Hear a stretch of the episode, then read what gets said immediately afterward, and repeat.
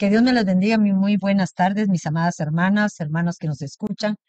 Cada una de ustedes sean bienvenidas a esta emisión de la radio edifícame.fm, en donde nosotros nos sentimos gozosas de poder estar un lunes más delante de ustedes para que podamos escudriñar las escrituras y empecemos hoy un nuevo periodo de bendición que el Señor ha puesto en nuestro corazón en de hablar de Romanos. Romanos, un libro majestuoso, un libro en la cual nos traslada las buenas nuevas que el Señor espera que nosotros reconozcamos al conocerlo a Él que nuestra fe persevere a través de los tiempos y a través de nuestras actuaciones, como lo hizo Pablo. Y queremos empezar este libro porque definitivamente muchos de nosotros pareciera que a pesar de que conocemos a ese Dios vivo que fue presentado en nuestro tiempo de necesidad, en nuestro tiempo de, de, aflicción, en nuestros tiempos de prueba, pareciera que a veces se nos olvida la obra maravillosa que hizo el Señor en nosotros. La palabra nos advierte y nos dice que Él pasa por alto la ignorancia, pero cuando conocemos también se nos demanda lo que ya hemos eh, aprendido. Y Pablo es un ejemplo vivo de todo eso. Por muchos años Pablo estuvo en una ignorancia porque estaba basado en la ley, la cual él ponía por práctica en perfección. Pero definitivamente no es la ley la que el Señor espera que nosotros pongamos por obra, sino que pongamos por obra la gracia, el perfecto amor que lo representa Él en las acciones que nos trasladan su palabra, para que las pongamos a diario como un testimonio vivo de nuestro diario vivir.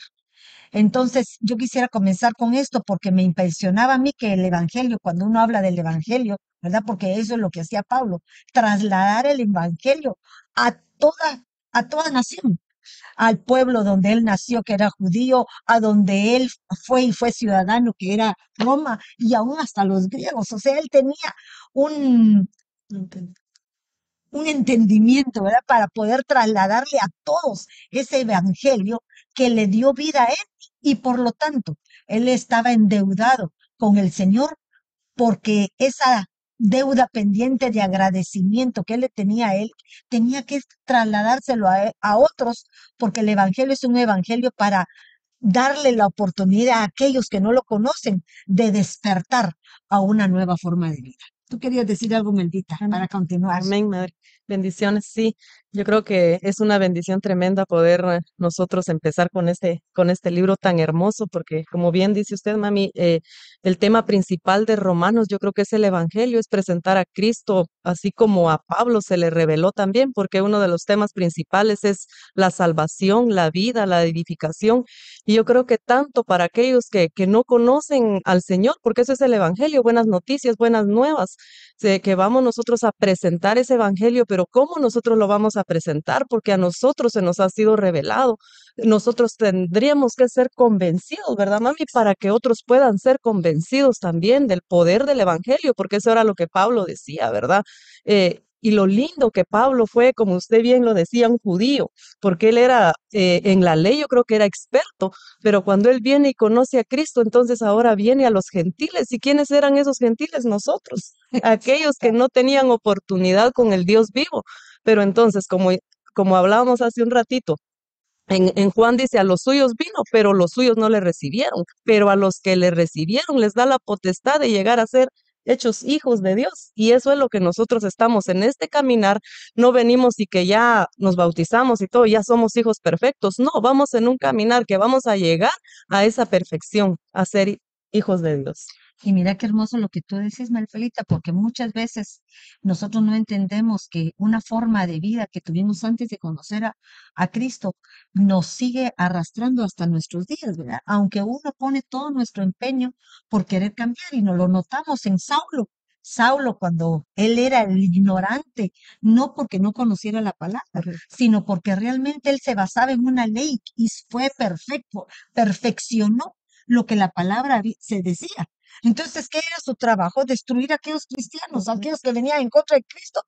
Él siendo un eh, maestro de esa palabra, pero por la ley. Pero cuando el Señor Jesucristo se revela a nosotros, cambia totalmente la forma de actuar de nosotros. Cuando realmente el Señor está dentro de nosotros, empezamos a actuar como que fuese Él. No, ya no somos nosotros mismos, porque ya no somos los Saulos que habían dentro de nosotros antes, sino empezamos a ejercer la actitud de lo que era Cristo Jesús en nosotros. Y ese Cristo Jesús es un Dios de amor, un Dios perdonador, un Dios que puede cambiar todo ese futuro, nuestra forma de pensar, en un abrir y cerrar de ojos, porque yo me pongo a pensar qué le hizo el Señor a Saulo, ¿verdad? Solo le cerró los ojos momentáneamente, le quitó esas escamas que tenía y le dio una luz que le alumbró el entendimiento de todo aquel conocimiento que él tenía. ¿Tú querías decir algo? Ah, Lo que me impacta es el proceso que llevó Saulo, ah, el proceso que llevó Pablo, pues, de, de ser aquel que perseguía a los, a la, a la gente, a, la- a los cristianos y llegar al momento que cuando él tuvo su encuentro con el Señor, lo primero que le dijo, ¿qué quieres que haga, Señor? O sea, lo reconoció y después ¿Cómo, cómo le iba a servir? O sea, nunca le puso, mira, yo soy una persona que soy instruida, eso, sino que él se dio, él se dio todo eso.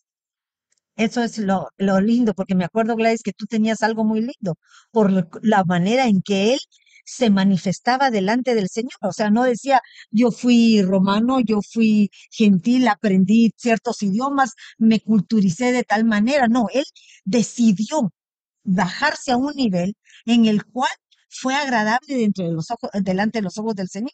Sí, y vemos en Romanos 1 donde dice Pablo, siervo de Jesucristo, llamado a ser apóstol, apartado para el Evangelio de Dios, y vemos en su nombre que significa pequeño, ¿verdad?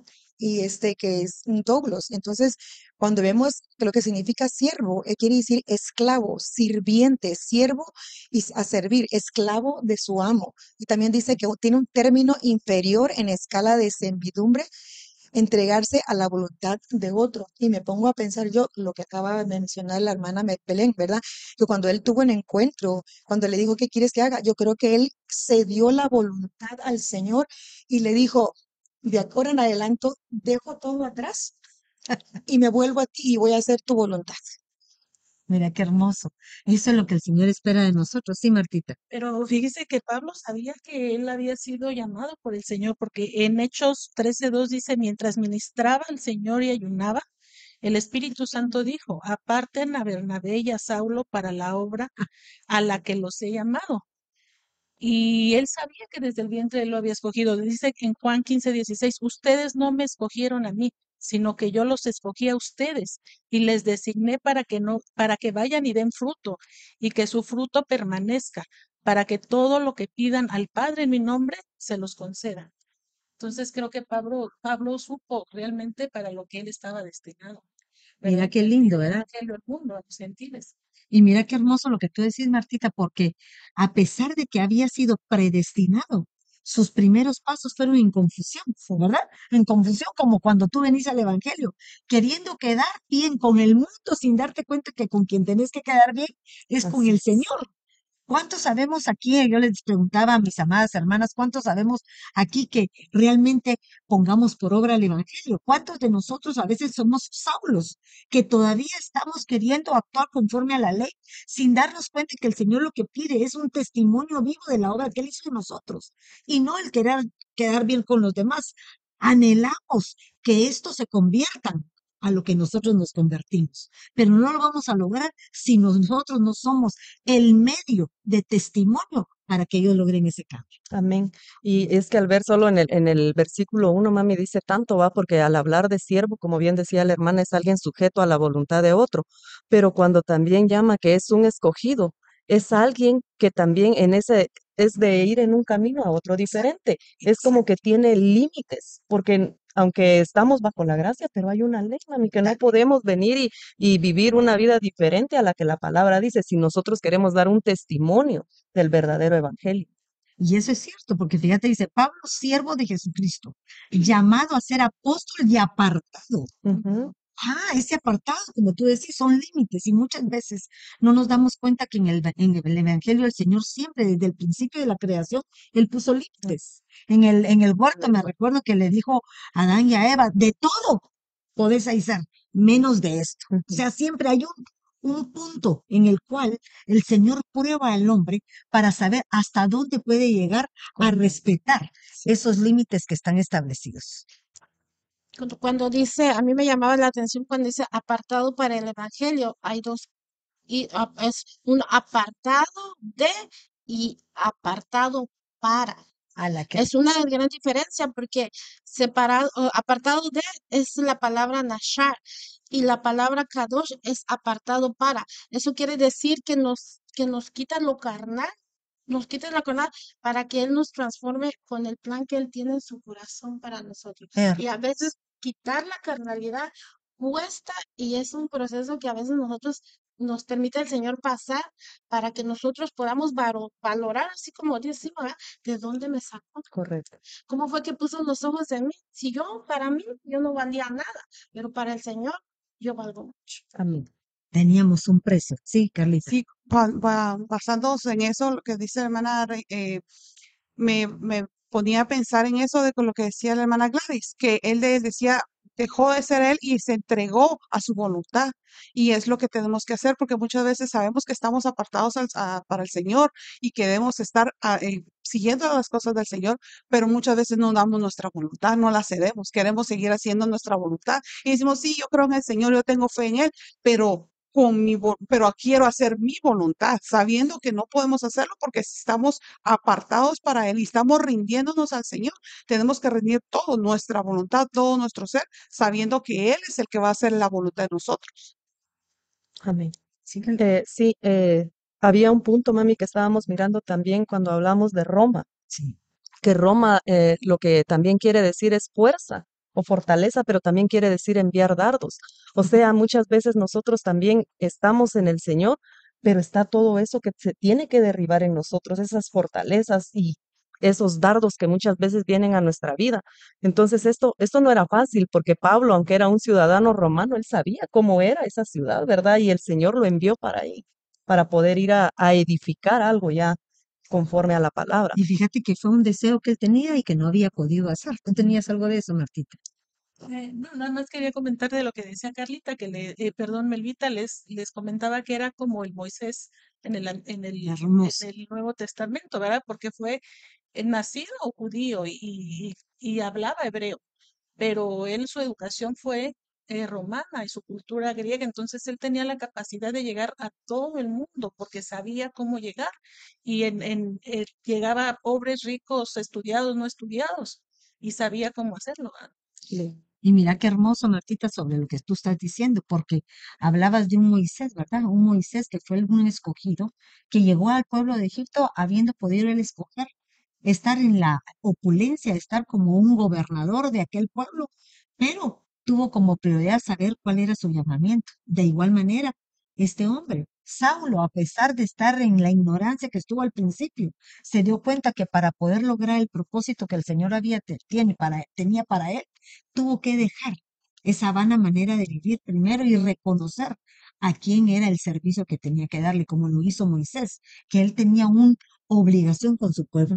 Y también Pablo tiene una obligación con su pueblo para rescatarlo. Por eso él se, se angustiaba. Yo creo que hay un versículo en donde dice que él se angustiaba por querer llegar a Roma, ¿verdad? Estaba como tú lo decías, que tenía una, una deuda pendiente.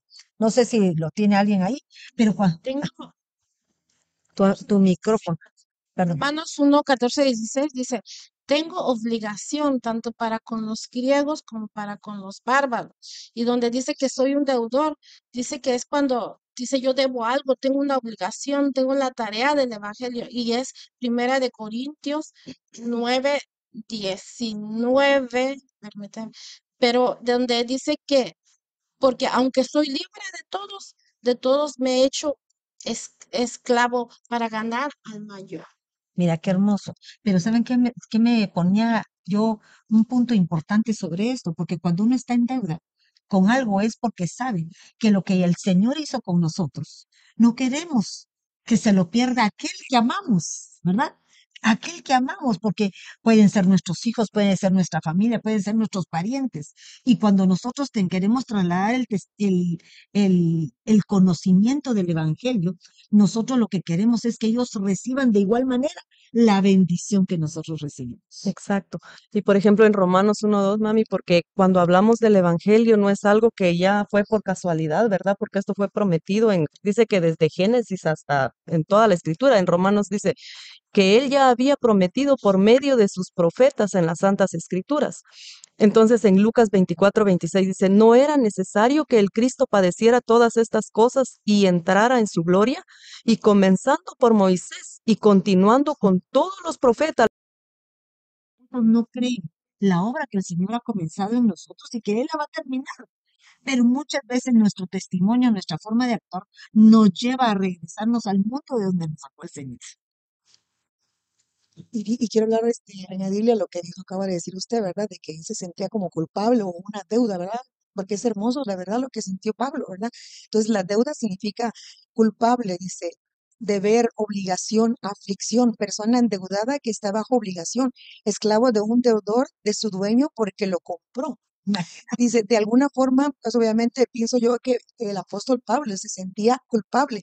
Entonces, este, él quiso reparar aquello, tal vez, ¿verdad? Porque era tanto la culpa que dijo, no, ahora como ya le di la voluntad, voy a hacer lo bueno. Y, y como dijo usted, lo estaba, todo lo hacía bien, ¿verdad? Lo que él hacía, con esa mentalidad errónea que tenía de que, porque él dudaba de que el Señor era el Mesías, ¿verdad? Porque él decía que era el- un falso profeta. Entonces aquí vemos nosotros de que realmente él él, él se sintió mal cuando eh, fue apedrado Esteban y fue testigo y decía, Señor, yo vi cómo derramaban la sangre, ¿verdad? De Esteban y yo fui testigo y lo apoyaba, ¿verdad? Entonces pienso yo de que esa deuda debería de estar sembrada también en nosotros, de que Cristo vino a cambiarnos, ca- nos dio un cambio en nuestra vida y creo que nosotros también debemos sentir no una culpa como para sentirnos culpables mal, ¿verdad? Una culpa de decir, voy a hacer algo bueno, voy a hacer un cambio, voy a ceder también la voluntad, pero eso es lo que nos cuesta a nosotros, ¿verdad? A todos. Al Señor. Amén. Sí, Carlita. Lo que decía hermana Gladys, siguiendo con eso de, la voluntad, pero también cómo nos conducimos, porque muchas veces, como decía usted, el rechazo que recibía, porque no le creían. Él estaba hablando y decía, pero tú eres acá, él, re- él sentía el rechazo y no le creía, pero con sus hechos, con la, con, no solamente con la palabra de venir y predicar el evangelio, sino con los hechos y la forma de vivir de él, y que él, ellos vieron el cambio que él había en su vida. Y eso es lo que sucede muchas veces, que muchas veces dicen, no, pero si tú eres esto, tú eres el otro, y, y entonces, pero con nuestros ah, Actuación. testimonio, nuestro testimonio que damos y nuestra ac- actuación y nuestra, a veces, muchas veces la forma de hablar, porque la- el cambio, la forma que hablamos, cambiamos nuestra forma de hablar y se dan cuenta, ¿verdad? Y entonces dicen sí, porque él decía que él, dese- él, él- él deseaba compartir con el pueblo, que fueran ellos también testigos de aquello maravilloso que el Señor había hecho en él y que podía hacer en todos. Qué lindo, qué lindo.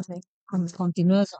Sí, eh, cuando nosotros hablamos de evangelio, por eso muchas veces dicen, ¿verdad, madre? Ah, no, de la religión, una religión más. Exacto. Pero cuando nosotros venimos y sabemos realmente que, que no es en sí una religión, sino es Cristo, es un Dios vivo al que estamos nosotros presentando, yo creo que vamos a partir de algo muy diferente, porque la gente realmente en estos tiempos hay tantas religiones, mami, tantas religiones que yo creo que ya no creen, pero cuando nosotros presentamos a Cristo, porque es el Evangelio, incluye el perdón y la salvación, partiendo de ahí, porque yo creo que cuando nosotros somos conscientes de dónde el Señor nos sacó, todos podemos decir, sí, yo andaba en drogas, yo, yo tenía este vicio, yo andaba en lo otro, pero no solamente de partir de ahí, sino saber que Cristo nos rescató del lago de fuego.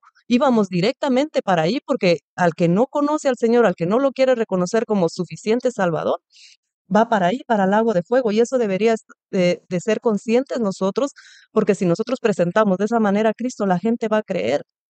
¿verdad?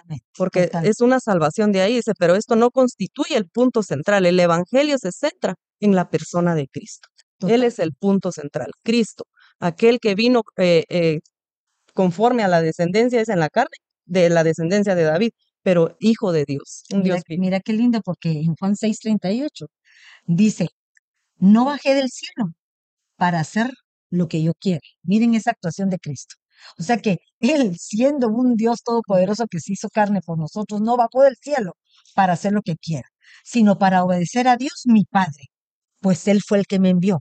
Ah, fíjate, entonces yo diría, Pablo debe haber dicho, Él fue el que me salvó, Él me dio una nueva oportunidad. ¿Cuántos de nosotros tendríamos que decir lo mismo, verdad? Él me dio una oportunidad. ¿A quién estoy sirviendo? Al que me dio la oportunidad. Si uno le es fiel, aquel que es tu, tu jefe, aquel que te proporciona un beneficio, le eres fiel porque sabes que gracias a él tienes lo que tienes. ¿Cuánto más no vamos a estar fiel a las cosas del Señor? Y en otra versión, en esta misma Juan 6:38 dice, porque no he, no he, he venido del cielo para hacer mi propia voluntad, sino para hacer la voluntad de mi Padre que me ha enviado.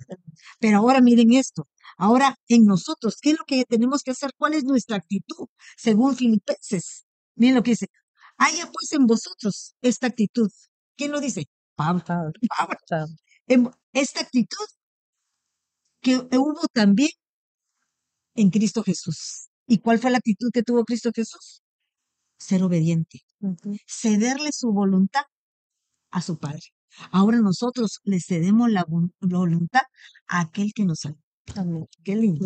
Mamita, ah, Este, ¿cuál sería esta pregunta, verdad? ¿De qué digo yo? Porque me vino en este momento, dice, porque dice el apóstol Pablo en el 16, porque no me avergüenzo del evangelio. Pero aquellos que se avergüenzan del evangelio, ¿cuáles serían esas actitudes de aquellos que se avergüenzan y no declaran o no, o no pueden, o niegan la verdad? Fíjate, mira qué lindo, porque dice, me avergüenzo del Evangelio. Lo que están diciendo es, me avergüenzo de las buenas nuevas. Y las buena- buenas nuevas solo se dan en Cristo, que te dio la oportunidad de tener una nueva vida. Pero los que se avergüenzan del Evangelio quiere decir que me avergüenzo de lo que vivo hoy, porque todavía no he olvidado el pasado que tengo. Entonces quiero seguir dando una buena imagen a aquellos que conocí antes. Estoy hablando parafraseado, dirigiéndome a una actuación, pero mi forma de vida ahora no es tan convincente para poder decidirme a ese evangelio que me transformó. ¿Tú quieres Amén. decir algo, Martín? Y, y muchas veces, hermana Cuti, cuando eh, presentamos así el Evangelio, las personas se, eh, se equivocan, ¿verdad? O tienen un- esa, esa mentalidad de que el, el, el Evangelio es estar atado a una iglesia o a una congregación en donde se les va a obligar a hacer cosas. Y realmente cuando conocemos verdaderamente a quien nos salvó como por agradecimiento o por cualquier actitud, nosotros podemos tener cambios en nuestra vida sin estar atado a nada Exacto. sino simplemente a- a- al Señor, ¿verdad? Que es, él, él es, eh, somos esclavos de él. Y mira qué lindo lo que decís, Martita, porque muchas veces nosotros creemos lo que decías, ¿verdad? Que no necesitamos estar en una congregación, pero el Señor nos, nos exhorta, pongámoslo así, nos exhorta a que nos congreguemos. ¿Pero por qué? Uno dice, pero ¿por qué hay necesidad de ir a una iglesia? ¿Por qué hay necesidad de estar dentro de tanta gente? Porque ahí vas a reconocer ciertas áreas de tu alma, ciertas áreas que todavía no han sido pulidas. Y en esa coinonía el Señor saca lo mejor de nosotros o lo peor y puede hacer que puedan empezar a ser limadas, probadas y poder ser aprobados en lo que todavía tenemos de parte del mundo. Sí, es que es lindo porque digo yo, así como dice la hermana Martita, ¿va? muchas veces sí, solemos decir eso, pero cuando nosotros empezamos a escudriñar la palabra, y eso es lo lindo, va, porque ya en Hebreos dice no dejando de congregarse como algunos tienen por costumbre, pero ¿por qué? ¿Cuánto más cuando ven que el día se acerca? Porque ese, es- ese es lo lindo, ¿va? Y en Romanos 1.3 dice, acerca de su hijo que nació de la descendencia de David según la carne. Y Pablo menciona primero, porque ese era uno de los debates, madre, de los fariseos, porque ellos sí creían que tal vez era un profeta más, pero no el Hijo de Dios, porque decir el Hijo de Dios estaban diciendo que él era Dios mismo. Y dice que cuando él, él decía que era el Hijo de Dios, muchos se alejaron. Ese era, el- ese era el debate de los fariseos, que no lo reconocían como Dios. Entonces en Marcos 12:35 dice, y tomando las palabras Jesús decía mientras enseñaba en el templo, ¿por qué dicen los escribas que el Cristo es el Hijo de David? Hasta ahí se quedaban con ese conocimiento, mami. No decían lo demás que era el Hijo de Dios, ¿verdad? Entonces, por eso a ellos el Evangelio no se les hizo rema. No lo Mira, reconocieron como Dios. eso nos pasa aún ahorita. Esta es una de las grandes peleas que tiene el cristiano. ¿Por qué? Porque muchos de los nuestros no nos reconocen, porque recuerdan la vida que vivimos. Entonces, esa manera de vivir y que nosotros no contribuimos a que ellos puedan percibir el cambio que tenemos, porque nos, que nos queremos seguir haciendo uno con ellos por no quedar mal y le quedamos mal a Cristo. ¿verdad? En un momento dado le pero sigamos maldita porque si no nos detenemos. Sí. En Romanos 1.4 dice que fue declarado ser el Hijo de Dios con poder según el Espíritu de Santidad por la resurrección de entre los muertos. Nosotros hablábamos hace un ratito, madre, que para nosotros el ejemplo es, por ejemplo, cuando dice que el Hijo de Dios fue declarado con poder, ¿va? Pero cuando nosotros venimos al Señor tenemos un nuevo nacimiento. Hablábamos que después descendemos a las aguas, somos bautizados y esa es la figura de nosotros de morir para después resucitar y llegar a ser hechos hijos de Dios. Y mira qué lindo, porque aquí lo que nos está hablando Pablo es como quien dice el, el contexto de todo lo que tenemos que llegar a ser para poder ser declarado un siervo de Dios. Porque no podemos decir yo soy siervo de Dios, no, hay un orden que el Señor especifica para que nosotros podamos entrar delante de su presencia. Pablo fue un hombre que a pesar de que sabía, a pesar de tener conocimiento, como tú decías, fue educado en- de una manera diferente, fue un hombre instruido. ¿Qué, qué, qué, qué entendimiento tuvo cuando conoció al Señor?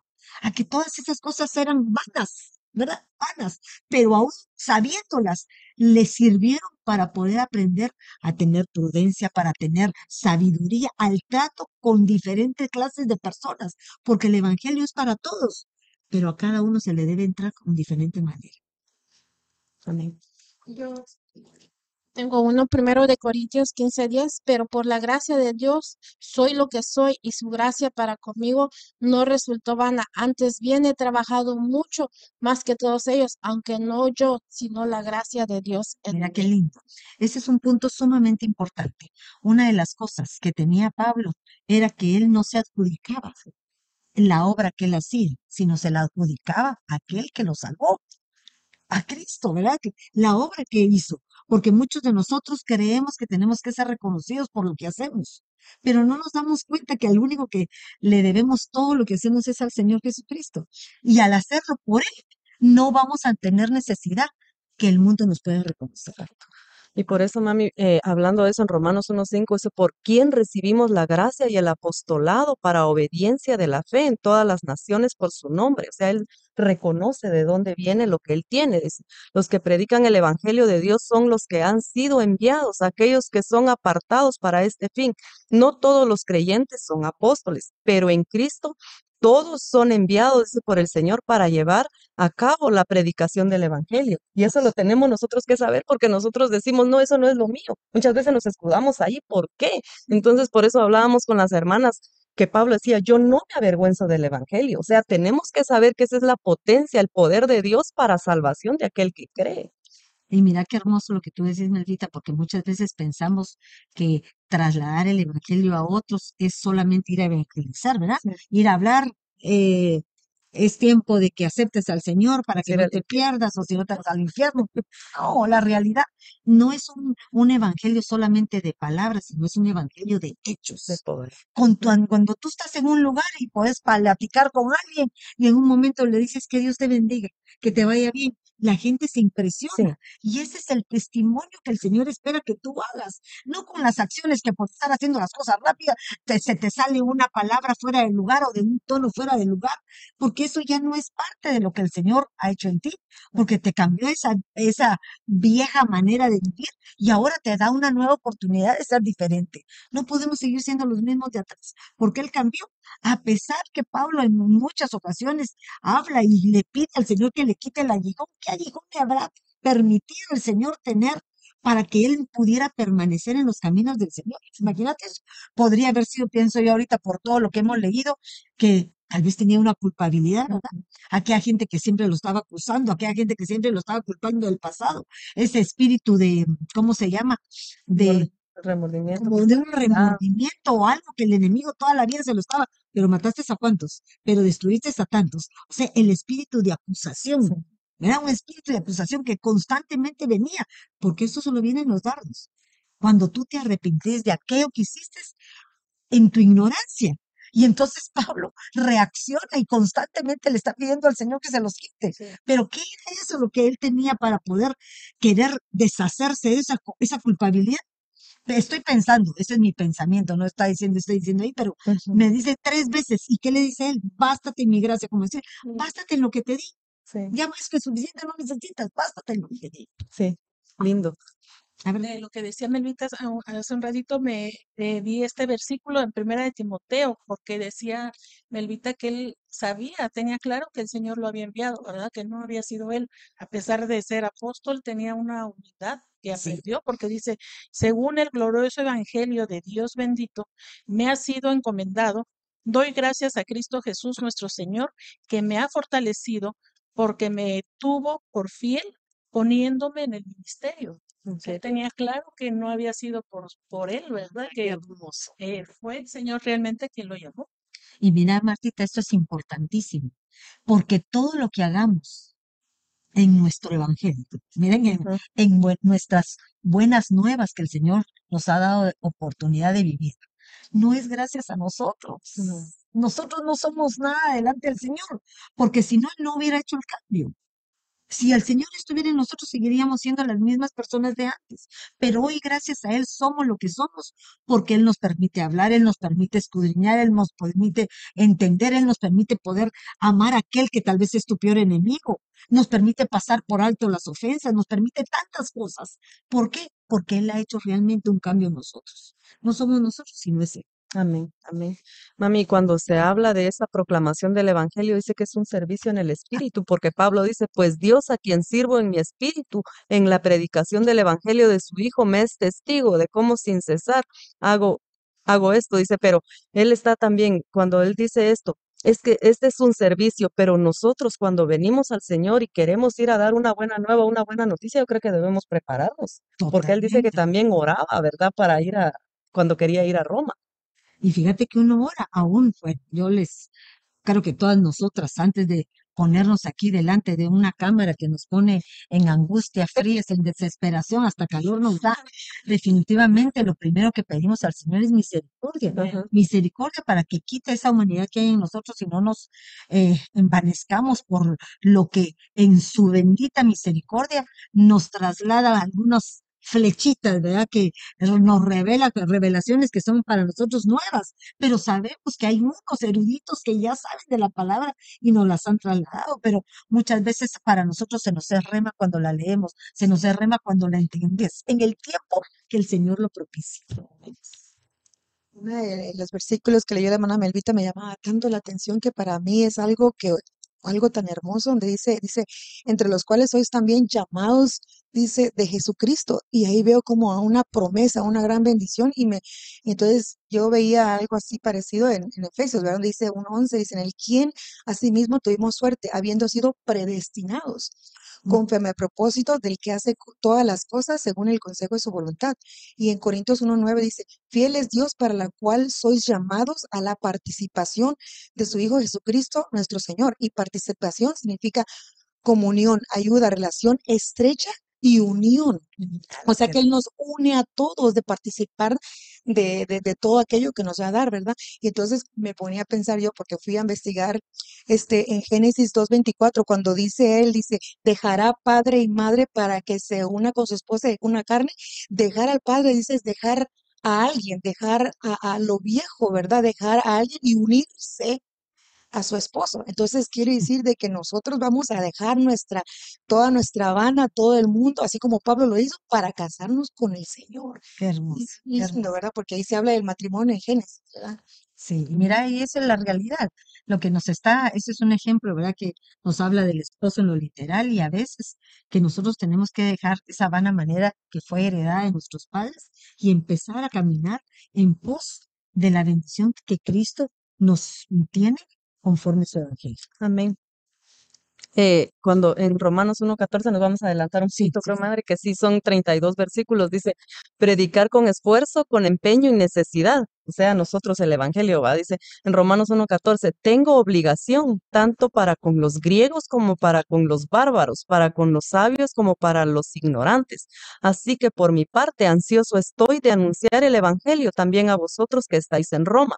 Debemos ser inspirados por el Evangelio para inspirar a otros. Es eh, un comentario. ¿va? Si nosotros mismos no somos convencidos por el Evangelio, no podemos inspirar a otros. Si el Evangelio no causa arrepentimiento en nosotros, no podemos convencer a otros de que se arrepientan.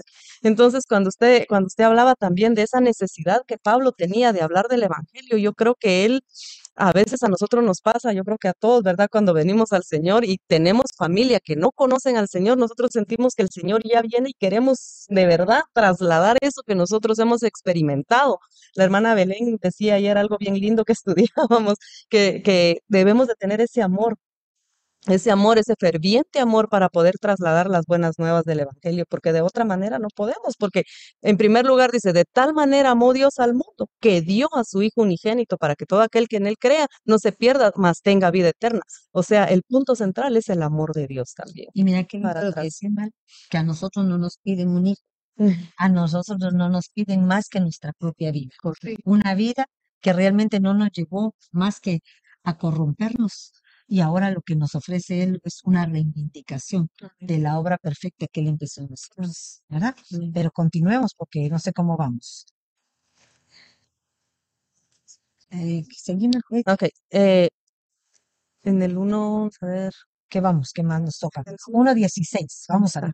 Porque no me avergüenzo del Evangelio, pues es el poder de Dios para salvación de todo el que cree. Miren esto, no me avergüenzo, lo que tú decías, Gladys, no me avergüenzo del Evangelio, pues es poder de Dios.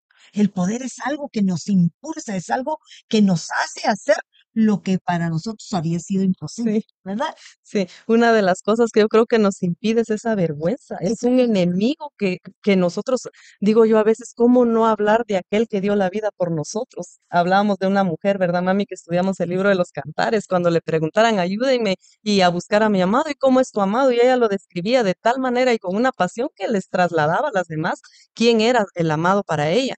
Por eso cuando dice, porque no me avergüenzo del evangelio, pues es el poder de Dios, ese dunamis, esa potencia, ¿verdad? Para la salvación del que cree, del judío primeramente y también al griego, porque sabemos que en el evangelio ya no hay un muro, no hay límites, no hay una acepción de personas. El evangelio es para todo aquel que quiere recibirlo. Ahí está. Y mira qué lindo lo que decís. Muchas veces nosotros como humanos, humanos mediocres, que todavía estamos en nuestras carnalidades, creemos que hay diferencia. Si no están a tu altura, si no están de tu categoría, si no son de tu mismo color, hay demasiada discriminación todavía en las cosas aún del Evangelio, porque el Señor ahí, tú dices judío, griego, romano, lo que fuese, Esclavos. esclavos, no hace excepción de personas. Y nosotros tenemos que perseverar en ese mismo objetivo. No hay excepción de personas. Todos tienen derecho a entrar en esa puerta. Porque al entrar, el Señor da una oportunidad, una, un cambio de vida, de lo malo a lo nuevo por conocer. Amén. ¿Verdad? Sigamos leyendo porque si no nos quedamos. Eh, otra cosa que hablaba Pablo en Romanos y que me encanta, que es el primero, que recordémonos que el Evangelio no viene solo porque tú lo leas, no viene solamente porque tú quieres cambiar o tienes un remordimiento de lo que has vivido anteriormente, sino viene porque al oír la palabra, al entenderte que este evangelio es un evangelio que va a cambiar tu forma de, actuar como una Rahab, ¿verdad? Que sabiendo de oídas lo que el Señor había hecho con el pueblo de, de Israel en Egipto, que había abierto los mares, ella se convenció de que en lugar de morir, preferiría morir a las cosas eh, pasionarias y vivir en Cristo Jesús, que le iba a dar vida eterna, no solo a ella, sino a toda su familia. Mira qué lindo. Cuando uno piensa que en el Evangelio no solamente vas a cambiar tú, sino vas a traer beneficios a los tuyos, porque no le vas a heredar nuestros vicios, no le vas a heredar todo aquello que en un momento dado fuiste em, llevada en ignorancia, porque era la forma de vida que nosotros eh, recibimos de nuestros padres. Pero ¿cómo lo podemos hacer? Por la fe. Por la fe. Porque muchas veces uno diría, pero ¿qué otra cosa podemos trasladar? Fe, creer que todavía lo que no hemos visto se puede lograr. Sí, y es que así dice este verso, mami, en Romanos 1.17, dice, porque el Evangelio, dice, la justicia de Dios se revela por fe, para fe, dice, como está escrito, mas el justo por la fe vivirá. O sea, lo importante de la justificación, porque eso es lo que habla Romanos, la fe, la justificación, la gracia. Entonces no es algo que nosotros podemos obtener por mérito propio, ¿verdad? Y vemos que la justicia esa está ligada con la ley. porque no se deja fuera la ley, porque Cristo vino a cumplir la ley exacto. también, ya que Cristo cumplió todos los justos requisitos de la ley. Y esto nos da un panorama que el Padre está comprometido a justificarnos al creer por su Hijo, dice, porque su Hijo cumplió con todos los justos requisitos que la ley exigía, para por medio de la ley en Cristo nosotros fuéramos justificados. Qué hermoso, qué hermoso. Y mira qué hermoso, porque hay un problema. Cuando nosotros ya conocemos a Cristo, cuando el Señor empieza a desarrollar esas eh, habilidades que tenemos, muchas veces el hombre se le olvida que todo lo que el Señor permite que surja en nosotros es de parte de Él, es una fuente, ¿verdad? Propiciatoria de todo aquello que nos trae bendición. Entonces, ¿qué se empieza a surgir? Que el hombre cree que lo que él tiene, lo que él saca, no es producto de la bendición recibida del Señor, sino empieza a transformarla como una fuente en la cual de utilizarla de parte de Dios la utiliza como que fuera propia.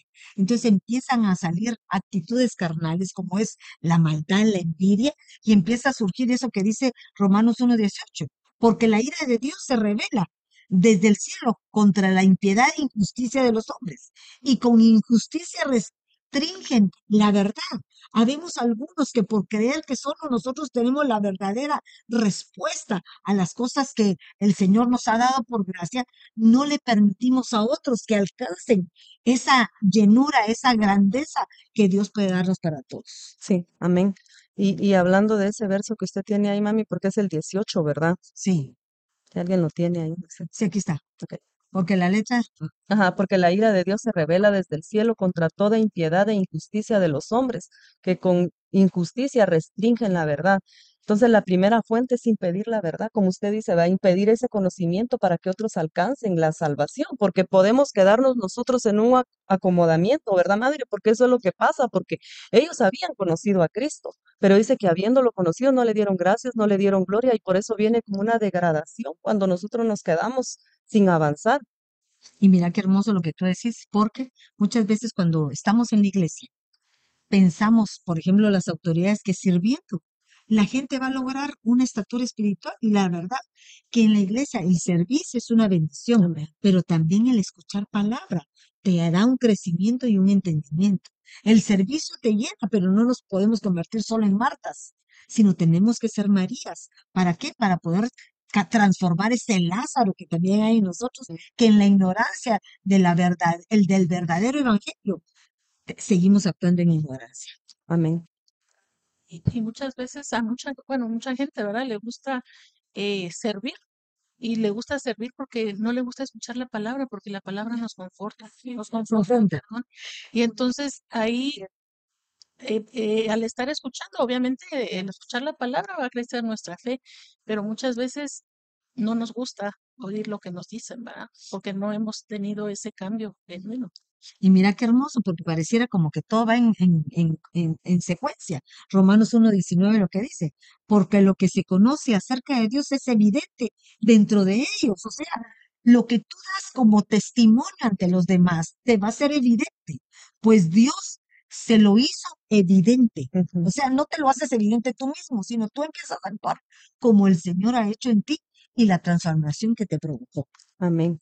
Y en el, en el 1.20 dice eso que hablábamos, mami, que no le, no glorificaron a Dios, dice, porque desde la creación del mundo sus atributos invisibles, su eterno poder y divinidad se han visto con toda claridad, siendo entendidos por medio del, de lo creado, de manera que no tienen excusa, dice, pues aunque conocían a Dios, no le honraron como a Dios, ni le dieron gracias, sino que se hicieron vanos en sus razonamientos, y su necio corazón fue entenebrecido, dice. Entonces, cuando alguien adora, dice, a alguien que adora, teme y le sirve, dice, nunca llega a, a envanecerse, mami. Y mira Porque, qué lindo que lo que tú hablas perdonar, porque Ujú. son dos, dos enemigos, ¿verdad? sí, Factores negativos. ¿Cuál es uno? No trasladar la verdad. Y otro, creer que solo con el conocimiento correcto. podemos alcanzar, perdónenme, una salvación o alcanzar una estatura. No, el conocimiento se hace efectivo cuando lo ponemos por obra. Correcto. Sí, es que tan importante que es el conocimiento también. Fíjese que me llamaba mucho la atención el versículo donde decía que la, del, que la impiedad son acciones injustas, ¿verdad? Entonces dice que es maldad Dice perversidad, impiedad, pecado, obras de impiedad y deseos malvados. O sea, son egoístas e hirientes, ¿verdad? Pero entonces dice que la impiedad es actuar como si no existiera la verdad. Dice, no niega la existencia de Dios, pero ignora la verdad. Es increíble porque, o sea, e- ellos de verdad de que no niegan que está Dios, pero entonces me recuerdo un versículo que hay, dice de que sabiendo la verdad, no me acuerdo dónde está ese versículo, ¿verdad? Que dice que actúas como que si no supieras, porque le es pecado, ¿verdad? A esas personas que, por ejemplo, que cuando actuamos, pero nosotros conocemos verdad y sabemos que eso no es, no, o sea, es lo que estamos haciendo, es malo, Es contrario. es Ah, contrario, nos es pecado. Entonces, así es la, la, la, impi- la impiedad, de que ignoramos la verdad de Dios, ¿verdad? y mira qué lindo eso, porque dice que sabiendo hacer lo bueno Y no lo hace. y no lo hace. Ese era el versículo. Y te voy a decir una cosa. También la palabra dice que aquellos que en ignorancia Sí. hicieron determinadas situaciones, el Señor pasa por alto porque estuvieron en ignorancia, pero aquellos que fueron enseñados, aquellos que tienen conocimiento, sobre eso se les juzgará. Entonces nosotros que somos, perdónenme, es un ministerio de bendición en donde constantemente tenemos la palabra como una vianda a cada minuto del día, ¿cómo es posible que pudiéramos pasar desapercibidos aquella bendición que ya está puesta en nuestra mesa para que solo nos alimentemos y nos haga efecto, nos haga seres robustos de ella y podamos actuar conforme a ella? ¿Tú querías decir algo? Sí, cuando dice que ah, no le, no le glorificaron, fallaron, fallaron en honrarle por lo que él era, ni le dieron gracias, fallaron, fallaron en darle gracias por lo que él había hecho, no lo honraron como al creador y no le dieron gracias como el sustentador de la vida. Hechos 17, 28 dice, pues en él vivimos, nos movemos y existimos, como dijeron algunos de sus propios poetas, nosotros somos su descendencia. Qué. Y en eso ellos fallaron, se envanecieron, se, se entenebrecieron y se hicieron necios. Mira qué hermoso lo que decís, porque la verdad, ese es el problema del ser humano, ¿verdad? Todavía no hemos logrado entender que tanto lo que somos y cómo actuamos es gracias a la obra del Señor que tenemos. Amén. Sí, Carlita. Y des- veía en Ti- en Tito 1.16, dicen, profesan conocer a Dios, pero con sus hechos lo niegan, siendo abominables y desobedientes e inútiles para cualquier buena obra. Mira, buena obra. Y nosotros estamos tratando de trasladar la buena obra que el Señor hizo en cada uno de nosotros. Amén. Amén. Continuemos, porque Dice, vamos a terminar.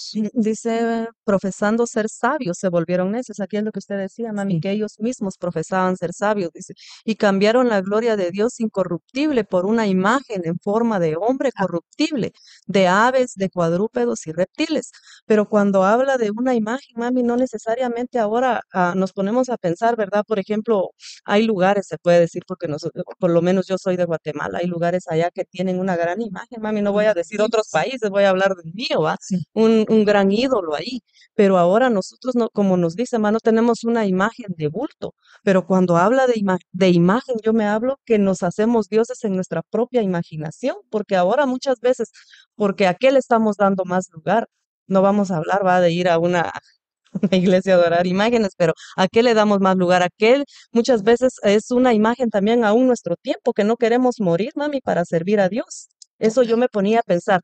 Una imagen puede ser nuestros hijos, una imagen puede ser nuestro esposo, una imagen puede ser nuestro trabajo, eh, no morir a nosotros mismos a, a querer salir en aquellos días de lluvia. Hoy no voy porque está lloviendo, hoy no voy porque hay mucho frío, porque hay mucho calor, ahorita se dan de todos los climas. Eso puede ser una imagen para nosotros, ¿verdad, Y mami? mira qué hermoso, porque la palabra dice que tenemos que poner a nuestro Dios de- eh, como primero, Como primero. como Ujú. primero Él sobre todas las cosas. Entonces, cuando nosotros ponemos algo primero que Él, es una idolatría. Empezamos a cambiar que el, el orden correcto que el Señor nos espera para que espera que nosotros tengamos para bendecirnos, nosotros lo cambiamos, entonces Él empieza a actuar de una manera contraria a lo que nosotros quisiéramos que actuara. Jeremías habla un poquito de eso, dice, ¿ha, ha cambiado alguna nación sus dioses? Aunque esos no son dioses, pues mi pueblo ha cambiado su gloria por lo que no aprovecha. O sea, cualquier, como dice Melvita, ¿verdad? Cualquier otra cosa que nos quite de la de nuestra visión del Señor es un ídolo. Y mira cómo el Señor tan lindo, porque nos prueba, Martita, lo que tú decías.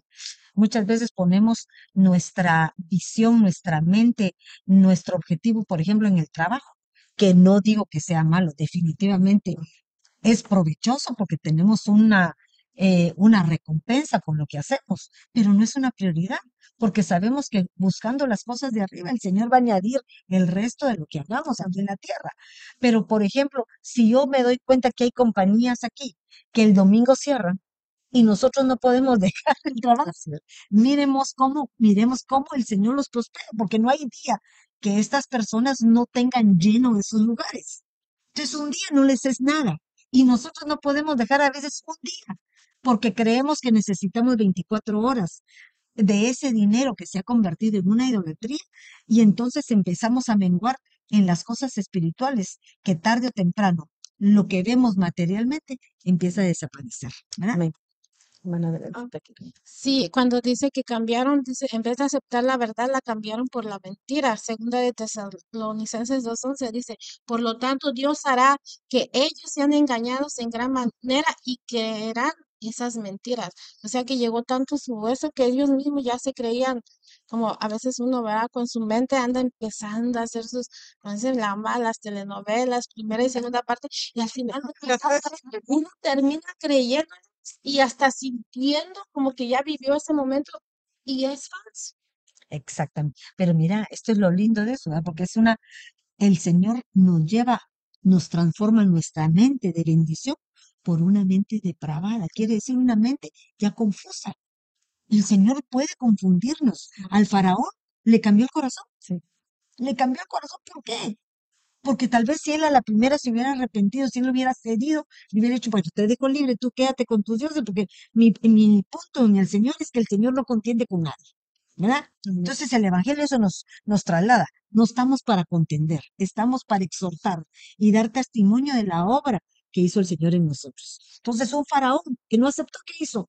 Le transformó su corazón, le endureció su corazón y hubo oposición. Y en esa oposición el que perdió fue él, Sí, no los que están de parte del Sí. Señor. ¿Quién puede oponerse a- al Señor, verdad? Sé Nosotros tenemos que pensar que Dios hace cosas sobrenaturales. ¿Alguien más quería decir algo ahí? ¿No? Quería comentar algo, A ver. Entonces, queridos, una, es más que nada como una pregunta que se me viene en este momento. Entonces, el peor error de nosotros es ocupar la libertad para hacer nuestra voluntad, porque nosotros tenemos palabra y tenemos conocimiento, entre comillas, ¿verdad? Porque entonces, si no lo aplicamos, negamos la verdad y negamos a Cristo. Es que fíjate que la verdad es Cristo. Cuando nosotros no abandonamos aquello que ya conocimos y que sabemos que es contrario a la enseñanza que Él nos está dando, porque el que sabe la palabra es como que yo te dijera, ¿sabes el manual, el manual de manejo? ¿Por qué te pasas el semáforo en rojo? Entonces sabemos una verdad, pero la querés transgredir. Entonces eso se convierte en pecado. Ahora, pero no estamos diciendo que no seamos humanos y haya una humanidad en cada uno de nosotros que tarde o temprano, lo que Pablo nos está trasladando a decir es, convéncete de que lo que lees, lo que, lo que estás viendo, ponlo por obra, ¿verdad? Porque eso es lo que él hizo. Él en un momento estaba bajo la ley, pero cuando se le abrieron sus ojos, él fue tan exigente, tan disciplinado como cuando estaba con la ley. Exactamente. Porque les, les- aquel que es entendido y no entendió, Sí. quiere decir que no quiere cambiar. Entonces quiere seguir perseverando en aquello que tarde o temprano, perdóneme, desde el principio los profetas lo, lo profetizaron al pueblo de Israel. A pesar de que te estoy diciendo que no hagas eso, lo vuelves a hacer. A pesar de que te dije que no te fueras a Egipto, te fuiste. Así le dice Jeremías. Y a pesar de eso, perseveraste. Ahora yo digo que te mando esto, esto y esto y esto. O sea, no entendimos. ¿Cómo me vamos, a decir que eran los de Jacob? Los de Jacob que salieron, que se dieron cuenta de la grandeza que el Señor hizo en el pueblo de Israel. Y a pesar de eso decidieron irse a vivir a Egipto. ¿Cómo es eso? Uno no entiende. Uno no entiende. Si Dios lo hizo, ¿por qué? Ellos cayeron otra vez en el ciclo ese vicioso en donde el ser humano siempre vuelve a, a regresar. ciclo de perdición y, y donde no recibió la bendición por, por desobedientes. Primera de Corintios 9, 17 me viene esto a la mente, dice, porque si hago esto voluntariamente, tengo recompensa, pero si lo hago en contra de mi voluntad, un cargo se me ha confiado.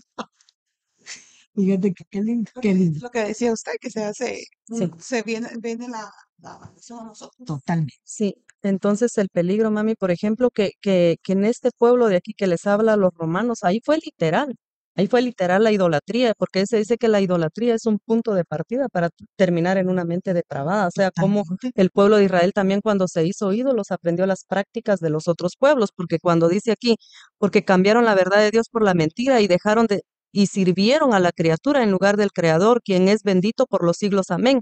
Otro enemigo que es aquí es la mentira, es lo opuesto a la verdad. Una, una mente degradada sustituye la verdad que Dios por el arma de aquel que se ha convertido en padre, es decir, la mentira. ¿Quién es el padre la mentira? El enemigo, ¿verdad? Entonces, eh, y dice, y como ellos no tuvieron a bien reconocer a Dios, Dios los entregó a una mente depravada para que hicieran las cosas que no convienen. Ahora yo me pongo a pensar porque a veces nos da como, como pudiera yo decir, un poquito de temor por todo lo que está pasando, madre, pero por ejemplo, Sodoma y Gomorra, ¿por qué fue destruido? Por toda la inmoralidad que ahí había. Y estamos viviendo en ese mismo tiempo ahora, porque yo creo que eso ya es tan, ¿cómo se llama? Que se ve tan, tan literal, tan normal y que todos en dado momento puede aceptar eso, lo peligroso de que nosotros nos desviemos o que dejemos de avanzar. Nos puede alcanzar las cosas malas también que se están viendo. Ahorita te doy la palabra porque solo quería mencionarte. Mira esto. Job, Job no, era Lot. Lot era un siervo reconocido y dice que él intercedía por ese pueblo. Pero su intercesión creo que se detuvo a, esa es mi forma de pensar, ¿verdad? A, a ver, a interceder, pero sin actuación, sin obrar. Porque al momento en que ellos salen, la primera que voltea es su esposa. O sea, su casa no estaba en, en, en el lineamiento que él creía. Se le olvidó, sacó a sus hijas y sus hijas cometieron pecado. La misma maldad, la misma corrupción que traía el lugar donde ellos vivían. Entonces, si nosotros en este tiempo, nosotros no trasladamos primeramente a los de nuestra casa, me, me venía el versículo que tú mencionamos al principio. A los suyos vino y ellos no lo recibieron. Y en, en el mundo se dice caldil de la calle, oscuridad de su casa. Entonces vienes aquí a la iglesia, te, te congregas, eres la que profetiza, eres la que cantas, eres la que haces de todo, pero hemos trasladado un evangelio equivocado, que muchas veces hemos sido saulos, ¿verdad? Tratando de imponer una ley y en lugar de atraer aquellos, los matamos espiritualmente. Y el Señor lo que quiere es que volvamos en sí, que nos da la oportunidad de volver a sembrar nuevamente en aquellos que en algún momento los matamos y ser reivindicados para darles una buena nueva, que es el Evangelio de Cristo. Perdóname. No, y, y, es, y en este mundo, además, estamos en un mundo de que, ah, o sea que vamos como en contra de la carrera, ¿verdad? De que los libros, la televisión, ahora ver, a- ahora los muchachos dicen, ah, pues vamos a juntarnos para ver si, si, Si si, funciona. si funciona. O sea, cómo se va degradando todo, todo eso en estos tiempos. Este, quisiera compartir un versículo que pienso que es bien lindo, ¿verdad? Pero dice en Juan 15, 5, dice, yo soy la vid verdadera, vosotros los pámpanos, el que permanece en mí y yo en él, este lleva mucho fruto. Dice, separados de mí, nada podéis hacer. O sea, nosotros no podemos hacer nada de verdad sin Él. Pero dice el Señor, dice en Filipenses 4:13, todo lo podemos en Cristo que nos fortalece. Como quien dice, nosotros sin Él nada vamos a poder hacer, pero con Él todo lo vamos a poder hacer. Y mira qué hermoso, porque eso es lo que Pablo nos está tratando de decir. Pablo nos está diciendo que no es la ley la que va a funcionar para cambiarnos la vida, sino es la convicción de que Cristo hizo una obra en nosotros y es darnos una redención, redimirnos de esa vana manera de vivir y darnos la oportunidad que así como nos la den a nosotros, nosotros se la demos a aquellos que vienen atrás de nosotros. ¿Querías tú decir algo, Martín? No, tú Marco. No, yo creo que Yo ya creo que estamos terminando. Miren, la verdad es que Primera de Pablo nos habla de una generalidad, que no nos olvi- olvidemos del Evangelio, que son las buenas nuevas que nos alcanzaron a cada uno de nosotros, que no seamos gente legalista, sino que guardemos el equilibrio perfecto, ¿verdad? Para gobernar correctamente y trabajar la palabra del Señor, no solamente en nosotros, sino trabajarla en los nuestros. Porque si nosotros no guardamos el equilibrio perfecto de lo que el Señor quiere en nosotros, podemos cometer el error o llegar al error, cambiando la verdad por mentira y llegando a confundir a aquellos que en un momento están dispuestos a aceptar ese evangelio maravilloso que Dios nos presentó, pero los confundimos y al mismo tiempo los destruimos y los matamos. Entonces, estos lunes vamos a estar hablando de Romanos, creo que es un libro que nos enseña cada uno de los eh, capítulos que vamos a estar viendo de verdad tenemos que estudiarlos, volver a, a revisarlos, pero no te olvides que la obra que el Señor hizo en ti es la misma que hizo en Pablo. En nuestra ignorancia, muchos llegamos al fracaso, pero cuando la palabra de Dios es revelada en nosotros, el Señor nos da la oportunidad de un cambio. A pesar de que nos hayamos confundido cuando conocimos al principio, que nos hayamos dejado llevar por esas falsas doctrinas, que en nuestra ignorancia aceptamos una palabra que no era la genuina, Hoy el Señor te da a ti la oportunidad, como nos la da a cada uno de nosotros, a rectificar y a volver en sí, a quitarte esa venda de los ojos, a quitarte esas escamas para que la luz de Cristo entre en ti y lo que salga de ti sea una luz verdadera. Que Dios te bendiga. Muy feliz tarde y nos vemos el próximo lunes. Bendiciones. Amén.